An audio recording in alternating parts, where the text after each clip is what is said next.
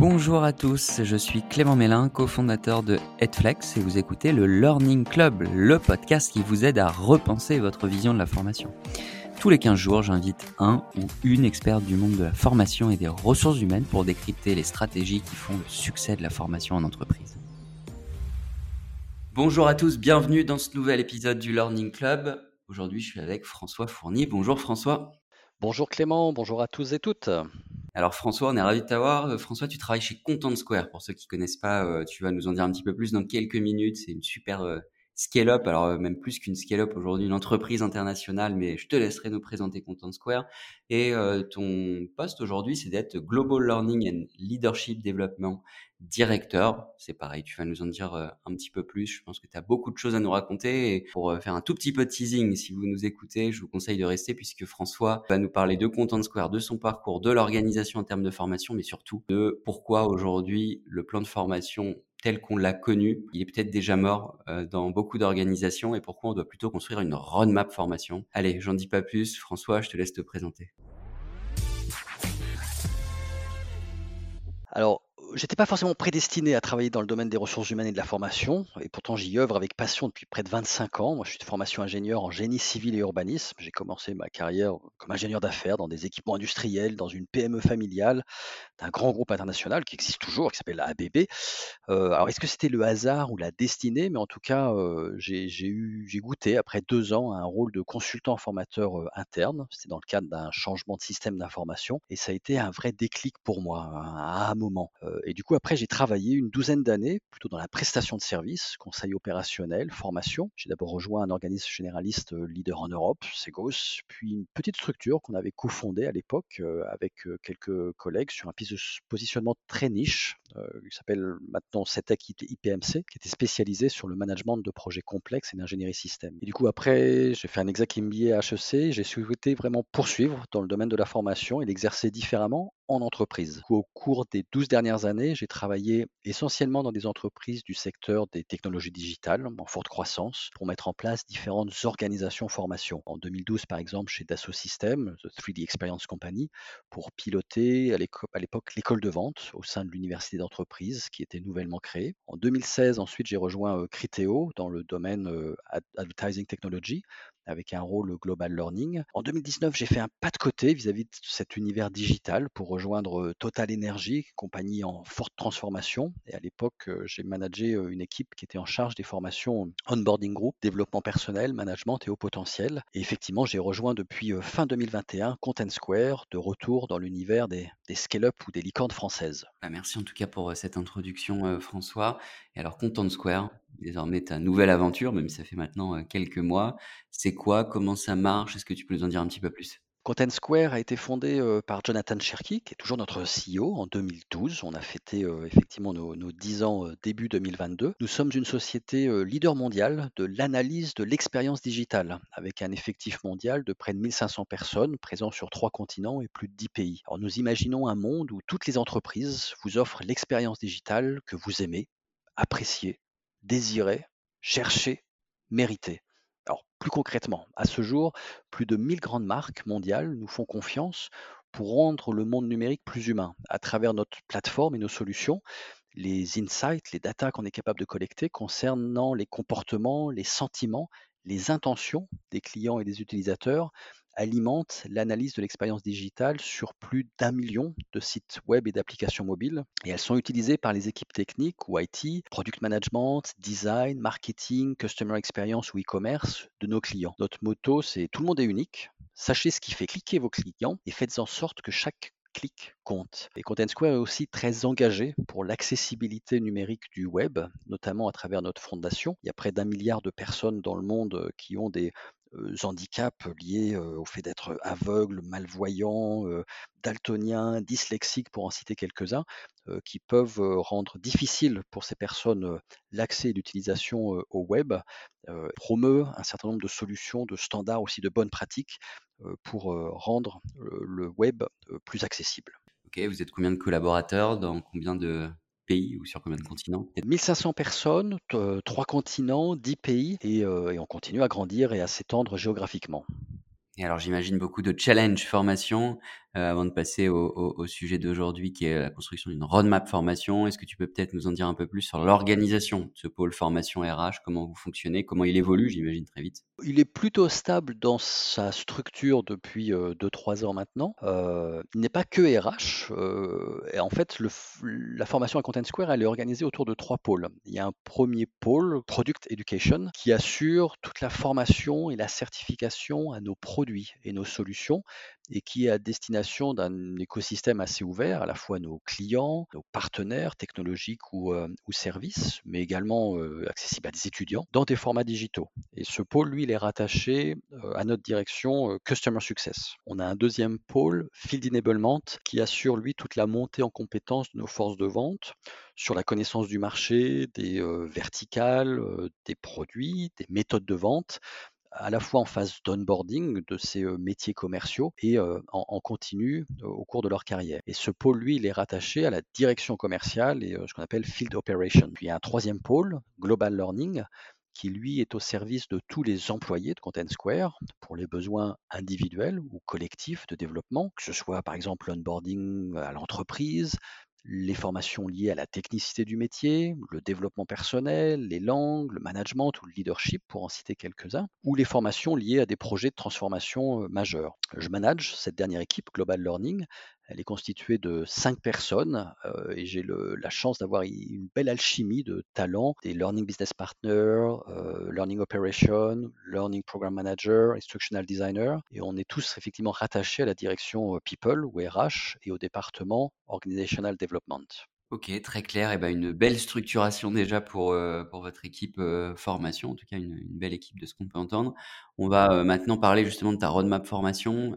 Donc l'entreprise Content Square, c'est une entreprise qu'on appelle scale up, parce qu'elle grossit, très vite en effectif, il y a quelques années notamment, vous avez eu des, des grosses croissances et surtout en chiffre d'affaires. Voilà, la question que j'ai envie de te poser, ma première question, ça sera euh, comment aujourd'hui tu gères l'hypercroissance des effectifs? Comment tu l'as géré C'est peut-être un peu moins le cas aujourd'hui, mais comment tu l'as géré Et comment on accompagne, on onboard des collaborateurs à grande vitesse? Alors effectivement, tu l'évoquais, la tagline au début, on n'a pas strictement parlé de plan de formation, mais on a plutôt construit une, roadmap et c'est ce qui depuis, heu, 2 ans effectivement nous permet de manière, agile et alignée avec les enjeux business, de développer notre stratégie et nos et nos programmes de formation. C'est une roadmap annuelle, global learning sur des sujets, globaux pour toute l'entreprise pour des audiences identifiées ou des sujets transverses. Et elle est associée à un budget annuel qui est construit, qui est défendu avec notre DRH et la finance et qui est revu comme tous les budgets des opérations en, comité de direction. finalement, cette roadmap, elle permet de s'accorder sur nos audiences, les enjeux business ou opérationnels qu'on veut adresser et sur les programmes ou les modalités, les horizons de déploiement ainsi que finalement la, mesure de succès, les KPI et les budgets associés. Par exemple, qu'est-ce qu'on veut faire pour rendre l'expérience d'onboarding la plus efficace, scalable et attractive? Tu as évoqué un de nos enjeux qui a, été à une époque de, de pratiquement doubler la taille de l'entreprise tous les deux ans, forcément ça stretch la, formation. Comment on veut adresser pour tous les salariés à travers des solutions euh, digitales ou un catalogue ciblé sur certaines compétences clés des dispositifs de social learning type euh, mentoring ou masterclass? Ce qu'on veut déployer ou concevoir pour accompagner nos managers aux différentes étapes clés de la transition dans leur carrière de people et team manager. Ce qu'on veut mettre en place pour accompagner nos top talents et accélérer leur développement. Et finalement, cette roadmap, après, on la revoit chaque trimestre. On fait des, quarterly euh, business review pour acter ce qui a été réalisé et confirmer ou ajuster, voire pivoter euh, sur les besoins ou les programmes qui auront le plus de valeur pour nos équipes et pour Content Square. Ce que je trouve intéressant justement, c'est cette notion de revue, ajustement, euh, évolution tous les trimestres. C'est là où on comparer euh, à un plan de formation qui est plutôt aujourd'hui annuel dans encore beaucoup d'entreprises, alors que le, monde évolue très vite. Qu'est-ce que vous présentez tous les trimestres et quels impacts euh, on peut retrouver? Est-ce qu'il y a même jusqu'à des impacts budgétaires parfois, des impacts sur des outils, des nouveaux outils qui n'étaient pas prévus? Comment ça marche? Absolument. C'est-à-dire qu'on a effectivement une sorte de, plan glissant sur 12 euh, mois qui est structuré aussi avec nos, exercices budgétaires. Mais finalement, quand on fait notre quarterly business review fin de trimestre, c'est à la fois de montrer ce qui a été réalisé par rapport au, plan, ce sur quoi on, est à l'heure heu, sur les projets qu'on voulait délivrer ou là où on a pris du retard ou là où il y a des variances. Au-delà de simplement un état d'avancement, c'est aussi finalement quel résultat on est capable de montrer, que ce soit en termes de taux d'engagement, de satisfaction, heu, d'impact que capable d'avoir sur le business lorsqu'on sait les mesurer et ça peut être effectivement de prendre en compte que finalement peut-être les priorités, heu, évoluent, qu'il y a un nouveau besoin qu'on n'avait pas identifié, 3 ou 6 mois plus tôt, qui, émerge, et qui devient, important et c'est là où c'est intéressant parce que ça permet de se reconfigurer, de redéfinir des priorités ou de réallouer, des budgets. OK, intéressant et hem, j'imagine ça c'est au auprès de du DRH, de la direction financière, heu, CODIR même peut-être? Selon le degré de changement, plupart enfin notre notre quarterly business review par défaut, elle est plutôt effectivement avec, heu, notre, heu, leadership team RH, avec, heu, notre DRH, nos HRBP, nos responsables de division RH et heu, c'est plutôt notre DRH qui lui va donner les key takeaways ou les highlights, heu, en comité de direction sur les faits marquants. Très clair, un format, heu, intéressant. Pour revenir sur, la roadmap du coup en tant que telle et la délivrabilité de cette roadmap, tu nous as parlé de l'onboarding. On peut penser aussi à la formation des salariés, des managers. Comment, vous ajustez en fonction des tendances, en fonction des besoins justement qui sont exprimés? C'est quoi votre, stratégie et la roadmap que vous êtes fixée? Moi, je suis un grand partisan du du «et» et donc c'est à la fois des sujets sur lesquels nous, on a la conviction qu'il faut proposer, des solutions de formation, attractives parce que, il y a des besoins. C'est le cas auprès de nos managers, notamment les primo managers, mais également les managers, aguerris et qui peuvent passer de frontline manager à middle manager. Donc là, on va être plutôt proactif à proposer des dispositifs de formation et d'accompagnement sur un certain nombre de compétences, clés ou critiques, comme la communication. On sait aussi que c'est des choses sur lesquelles les personnes ont des besoins et on va anticiper ce type de choses et puis on est aussi, heu, très à l'écoute de ce que les personnes, heu, peuvent exprimer, heu, soit d'un point de vue, individuel ou collectif. Finalement, on a on a des mécanismes, on reste une relativement petite structure donc finalement les les personnes de manière au fil de l'eau peuvent nous solliciter, que ce soit individuellement ou des responsables d'équipe ou des responsables de département. Et puis on va aussi utiliser, on a commencé à mettre en place depuis maintenant, une petite année, les revues de développement de carrière et de plans de plans de formation, plans de développement. Et donc là où on a on invite, on encourage, tous les employés à avoir une, conversation préparée, structurée, documentée avec leur manager. Peut-être que pour, les personnes qui nous écoutent, c'est c'est indu, mais dans beaucoup de petites structures, finalement, c'est des choses qui n'existent pas forcément ou qui n'existaient pas. C'est vraiment quelque chose sur lequel on a voulu, l'introduire, cette année et on a un taux de retour qui est très encourageant et du coup, on a plein de data un peu plus, qualitatives et quantitatives qu'on est capable d'exploiter et qui nous ont orientés sur, les thèmes, que l'on que l'on voulait, aborder, soit pour développer de nouvelles formations, soit pour faire de la curation de ressources digitales. Les jobs aussi en interne doivent évoluer très vite. Comment on trouve le temps de se former? Ça reste un enjeu, je on va pas se mentir et et c'est là aussi où il y a, heu, la typologie des acteurs, hein. Je pense que comme dans toute entreprise, on va avoir les hardcore learners qui ont un gros growth mindset, qui sont, heu, curieux, qui, dès qu'on va leur offrir, une, ressource ou une disponibilité de formation, vont par curiosité aller voir sans saisir l'utiliser et puis il y a tous ceux qui plein de bonnes intentions, ont envie de se former, mais ont du mal à prioriser par rapport à des enjeux, opérationnels qui existent aussi, et qui sont là. Notre tactique, elle est aussi de jouer la diversité des, formats par rapport à ça et donc on a expérimenté plein de choses en reconnaissant qu'il y a pas une solution unique ou une préférence unique. Donc, on a des formats, courts qu'on appelle nous des masterclass ou des manager gym sur des, formats 90 minutes, 1 heure. On a des formats un peu plus longs sur des, demi-journées. On a des, formations un peu plus, intenses sur, plusieurs semaines. On fait de la curation de ressources, digitales, où les personnes, peuvent aller, explorer, des articles, des vidéos, des e-learning, de 20 minutes ou 2 heures ou des MOOC et finalement, je ne sais pas si c'est la solution parfaite, mais en tout cas, ça permet de donner à chacun et chacune en fonction de ses, préférences et du temps qu'il veut bien s'accorder et investir dans sa formation. Ouais, mais c'est hyper intéressant ce que tu dis parce que c'est, exactement le le monde dans lequel on vit. Aujourd'hui, on a accès à titre perso à pas mal de choses, heu heu et dans différents formats, qu'on aime, heu, les séries, les films, les documentaires. Aujourd'hui, on a accès à tout ça et on peut consommer par nous-mêmes et et on voit qu'en termes de formation, il faut offrir cette diversité et chacun a a sa préférence. Heu, donc heu, je pense que c'est aussi ça qui fait peut-être qu'on a envie de se connecter et dans ton cas sur, sur vos plateformes. Heu, tu tu disais juste, je rebondis sur un un terme qui m'a marqué, les hardcore learners, c'est ça? Ce sont les utilisateurs très actifs, si j'ai bien compris? Ouais, t très actif et et sur tous les formats. Enfin, des choses qu'on anime nous, c'est une série qu'on a appelée les Manager Gym qu'on conçoit et qu'on anime en en interne avec, une collègue où, à peu près toutes les, heu, 6-8 semaines, on aborde un thème de management qui peut être soit un terme très pratico-pratique, une conversation typique de management ou un sujet managérial qui est lié, à nos process, RH ou au contraire pour prendre un peu de recul sur le rôle de manager et de leader.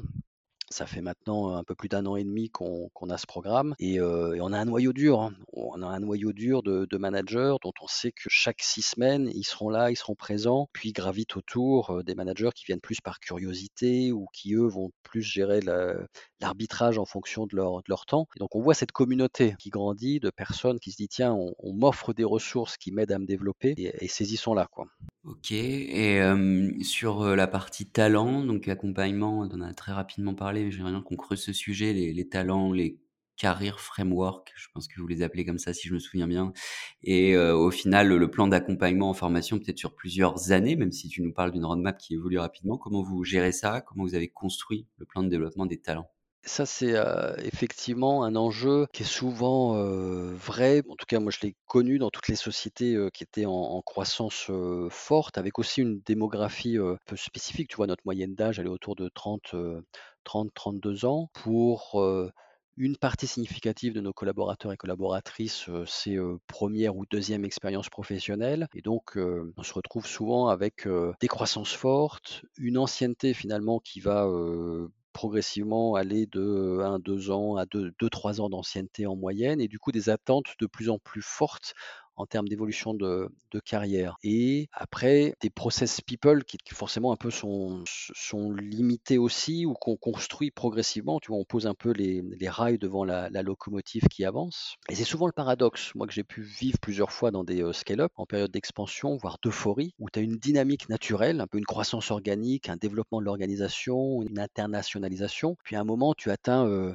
un plateau ou une croissance un peu moins forte parce que c'est dur de garder une trajectoire, heu, exponentielle dans la durée, heu, avec un contexte économique qui est qui est compliqué et se posent de manière très forte ces questions de développement, d'évolution de carrière avec des attentes fortes. Beaucoup de d'acteurs dans ce type d'entreprise, si on n'a pas le sentiment de changer ou de progresser en 12 ou 18 mois, on a le sentiment de stagner, et du coup, ce sur quoi on a travaillé, c'est à la fois nos process, parce que c'est les fondations pour avoir une approche développement des talents robuste. Donc on a effectivement travaillé, heu, pardon pour les anglicismes, mais sur, heu, un career framework et donc voilà, c'est l'architecture des familles métiers, des niveaux de poste, heu, une filière contributeur individuel, expert, une filière management et derrière on y adosse, les, bandes de salaire par niveau, un référentiel de compétences et de compétences clés et là, ça a été plutôt un challenge d'alignement et de convergence parce qu'il y avait déjà des initiatives locales dans certains métiers, mais qui étaient hétérogènes. Tout le monde parle pas le même vocabulaire. Donc voilà, gros travail de convergence aussi avec les leaders des différents métiers et qu'on est en train d'aboutir. C'est-à-dire notre architecture, métier, on l'avait construit il y a à peu près, 1 an. Là, on est en train de finaliser, toute la partie, heu, référentiel de compétences. Voilà, ça aide à avoir ce langage commun et puis des process, de développement, des talents. Donc on a une revue de performance nous, trimestrielle et il y a un vrai désir des des leaders. C'est cohérent avec le rythme du business, la nécessité de performer, de délivrer, mais aussi de s'ajuster sur des temps courts. Puis aussi, c'est une bonne occasion d'avoir des, conversations managériales de qualité, fréquentes et des opportunités de feedback. On les a recentrées pour qu'elles soient vraiment focalisées sur la performance opérationnelle. On a rajouté ce que j'évoquais tout à l'heure, heu, on encourage au moins 1 fois par an et ça peut être plus, d'avoir des conversations en termes de d'objectifs de carrière et de développement de compétences avec des actions concrètes, heu, modèle 70-20-10 qui doit parler à la plupart de ceux qui nous écoutent. Et puis on est en train d'introduire, heu, cette année, par exemple, une revue de people, revue de talent, Nine Box Grid, heu, potentiel, performance, avec la volonté aussi, c'est pas mettre les gens dans des cases, mais d'être, délibéré sur, comment on fait en sorte de continuer à faire grandir tous nos talents, et d'être aussi, proactif sur, qu'est-ce qu'on peut proposer, à ces personnes avec les, les ressources que l'on a et à nouveau, ça peut prendre plein de formes différentes, que ce soit de de l'exposition, du mentoring, du coaching, de la formation. OK, justement, coaching, mentoring, j'y pensais en t'écoutant. Côté talent, c'est souvent, ce à quoi on pense. Une grande entreprise comme Content Square, j'imagine que vous avez des mentors internes? Alors effectivement, on a fait le choix, c'est la deuxième année, on fait des programmes annuels de mentorship. Donc on a fait un programme, un pilote l'an dernier, mentoring, heu, interne, qui a eu rencontré un beau succès puisqu'on a eu, cent une centaine de mentees et heu, 60 mentors et on l'a renouvelé cette année avec encore plus de monde. Donc on a, près de 110 couples mentee-mentors matchés et ça, c'est quelque chose qui fonctionne très bien. OK, vous avez des outils pour gérer ça? Enfin, la question qu'on peut souvent se poser, c'est comment on gère, heu, les plannings des mentors? Enfin, c'est souvent un sujet. On a fait un choix qui était, une campagne, c'est-à-dire on synchronise, heu, à la fois les appels à candidature menti et mentor et après on est peut-être un peu artisanaux, mais ça marche assez bien donc finalement, voilà, on a des des des Google Forms ou des Monday boards, heu, dans lesquels les personnes viennent s'inscrire, en menti ou en mentor avec un certain nombre de questions pour, comprendre leurs attentes, leurs profils, à la fois menti et mentor. Après, on fait du matching, là aussi, il est, heu, un peu un peu manuel. On, heu, à l'occasion d'un hackathon, on on a créé un petit algorithme, heu, qui aide à matcher, avec nos équipes, data science et puis il y a quand même le jugement humain pour, pour valider là. Parfois, on va aussi faire un peu de sourcing direct de mentors parce qu'on voit que par rapport à des besoins, on n'a pas forcément des mentors qui sont inscrits spontanément et c'est là où avec nos, chair business partners qui connaissent, bien les équipes, on va solliciter, heu et sourcer des mentors. Après voilà, on lance, heu, un kick-off avec, heu, une fois que toutes les paires sont connues, avec quelques tips, quelques boîtes à outils, mais on laisse après une grande autonomie. C'est-à-dire que, le but du jeu, c'est vraiment que les mentees soient, aux commandes de leur, de leur relation avec leur mentor et on fait, tu vois, des petits pulse surveys après à nouveau toutes les 6 semaines pour voir est-ce que la relation se développe? Est-ce qu'il y a un sentiment de de valeur ajoutée des conversations? Est-ce qu'il y a des points bloquants? On vient de de faire notre première pulse survey sur la deuxième édition, à nouveau très encourageante, plus de 80 heu, des personnes qui, qui sont convaincus que ce sera valeur ajoutée. 95 ont après, heu, 6 semaines ont eu, 1 à 2 heu, réunions avec leur leur mentor. Ça nous permet aussi en boucle courte de voir lorsque parfois il y a des, mismatchs, ça peut arriver aussi, ou de réassurer ou de réconforter les mentees ou leurs mentors dans leur rôle. OK, bah, très intéressant. Heu, on va passer à la troisième partie. On pourra en parler des heures, heu, François et et pour tous ceux que ça intéresserait, j'imagine que tu es dispo pour, pour échanger, si on veut te contacter, c'est LinkedIn, heu, François? Absolument. Top. On va passer à la troisième partie. Pour ceux qui nous écoutent pour la première fois, cette troisième partie et dernière partie de ce podcast, c'est le Fast and Curious. Des questions et des réponses, heu, qui se veulent assez rapides, assez directes. François, la première question pour toi, c'est l'avenir de la formation, si tu devais le décrire en un mot? Augmenter. Je crois qu'on l'avait jamais eu. En ce moment, on est sur une série de mots, on n'avait pas encore eu, donc augmenter, je pense que ça parle à tout le monde et en effet, c'est une, vraie tendance, qui, heu, qui devrait se développer dans les, heu, prochains, mois, prochaines années. Deuxième question, pour toi, François. Cette question, c'est, sur le partage d'un outil de formation. Est-ce que tu as un outil à nous recommander? Alors, j'ai pas tant un outil au sens technologie, outil de conception ou facilitation spécialisé. On est assez frugal, heu, et on cherche aussi à contenir finalement la profusion des solutions SaaS qui peuvent être utilisées et existantes. C'est vrai qu'il y a plein de tentations sur le marché, hem, mais pour, heu, en réponse à cette question, c'est dans l'air du temps. Je suis sûr qu'on n'est pas les 1 ou les seuls, mais une curiosité qui a été transformée. On a un vrai potentiel avéré, c'est les technologies, d'intelligence artificielle générative. Et nous, on a testé, par exemple, récemment, une douzaine de use cases qui sont très prometteurs sur, comment on peut avoir un learning companion en utilisant du ChatGPT ou équivalent, pour soi-même en tant que collaborateur ou pour son équipe en tant que manager ou même pour nous, professionnels L&D. Donc un, vrai potentiel avéré ici avec toutes les limitations qu'on peut connaître en termes de, biais ou, d'éthique. mais et ça rejoint mon, adjectif augmenté. je, pense que là, il y a des, il y, a, des nouveaux paradigmes qui vont aussi se dessiner. Un livre ou un podcast que tu nous recommandes? En fait, je vous en recommanderais deux. J'ai adoré lire, Sapiens et Homo Deus de Yuval Noah Harari et donc je démarre, 21 leçons pour le 21e siècle et puis dans un autre registre, un livre qui m'a fortement marqué ou inspiré récemment, c'est Feedback, le pouvoir des conversations de Stéphane Moriou, que je vous recommande. Donc un livre en français, un autre en anglais, non? Deux en français? Les deux sont disponibles en français. Un blog, un site, un influenceur qui t'inspire? Là aussi, si tu le permets, deux pour le prix d'un. Moi, j'aime bien suivre les posts de Josh Bersin. Je suis sûr à nouveau que beaucoup de ceux qui nous écoutent euh, connaissent et suivent, mais euh, il donne des éclairages intéressants sur les trends, les évolutions vis-à-vis des pratiques RH, de l'écosystème technologique associé. Puis dans un autre registre, il euh, aide aussi finalement à avoir des regards décalés, c'est Uzbek Erika pour des décryptages, des pensées un peu parfois provocantes, l'analyse de signaux faibles pour naviguer notre futur. Qu'est-ce qui fait que tu as envie de te lever chaque matin, euh, François? Euh, Professionnellement, au moins trois choses. Un, le plaisir de travailler avec mon équipe, c'est euh, très vrai, c'est authentique, parce que j'ai la chance d'avoir une diversité de talents remarquable et tous passionnés dans leur domaine. L'envie, finalement, d'avoir un impact positif auprès de nos collègues et leur permettre de grandir, se développer, performer. Je pense qu'on a ça en, commun dans notre ADN avec beaucoup de professionnels du talent de développement. Et puis la curiosité d'apprendre. Moi, à titre personnel, c'est un de une de mes strengths, si on regarde du, Strengths Finder, et je fais mien et je m'inspire d'un motto de la culture learning, euh, je crois d'un grand groupe de l'agroalimentaire et de son Chief Learning Officer, euh, c'est One Learning a Day. One Learning a Day. Euh, et bah, c'est presque une très belle conclusion, mais j'aurais quand même une dernière question, François. C'est qui est-ce que tu nous recommanderais d'inviter dans ce podcast qui n'est pas encore venu? Et ben là aussi, moi, je vous recommande trois, trois personnes avec qui j'ai eu l'occasion de, de travailler dans ma carrière, trois profils très différents et que je trouve remarquables. Le premier, c'est François Debois, qui a rejoint L'Oréal au poste de Global Director for Learning Excellence and Innovation. Il, m'inspirait déjà il y a 20 ans comme collègue à l'époque à la, à Segos et il m'inspire toujours 20 ans après. Je pense que ça peut être une belle rencontre. Benoît Robin, qui est actuellement directeur talent de développement chez L Acoustique, et qui auparavant était directeur formation chez Artefac et ancien collègue chez Dassault Systèmes lors de la création de leur université d'entreprise. Il a aussi, j'en suis sûr, des belles expériences à partager.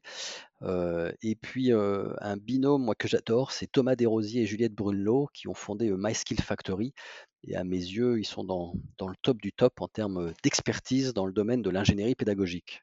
Et eh bah top, merci pour tous ces partages, toutes ces recos. On ne manquera pas de proposer à, à, ces personnes de nous rejoindre pour un prochain épisode du Learning Club. On arrive au terme de cette demi-heure ensemble. C'était passionnant, euh, François. Comme je disais, on aurait pu encore en parler euh, peut-être pendant une demi-heure, voire plus. Euh, Qu'est-ce qu'on peut te souhaiter pour les mois et l'année à venir? On est bientôt en 2024. bah écoute, de, beaux projets, de belles réalisations de, formation et d'avoir un, impact positif sur nos équipes et notre business. Eh ben merci François d'avoir pris le temps d'échanger, de partager avec nous, avec les auditeurs du Learning Club. Merci à tous de nous avoir écoutés. On se retrouve très prochainement pour un nouvel épisode du Learning Club. Merci d'avoir écouté cet épisode du Learning Club. Je compte sur vous pour noter le podcast et en parler autour de vous. Et n'oubliez pas, si vous avez des besoins en formation digitale et que vous aussi, vous voulez transformer ou repenser votre offre de formation, toute l'équipe Edflex est là pour vous aider et vous accompagner. De mon côté, je vous dis à très vite pour un prochain épisode du Learning Club.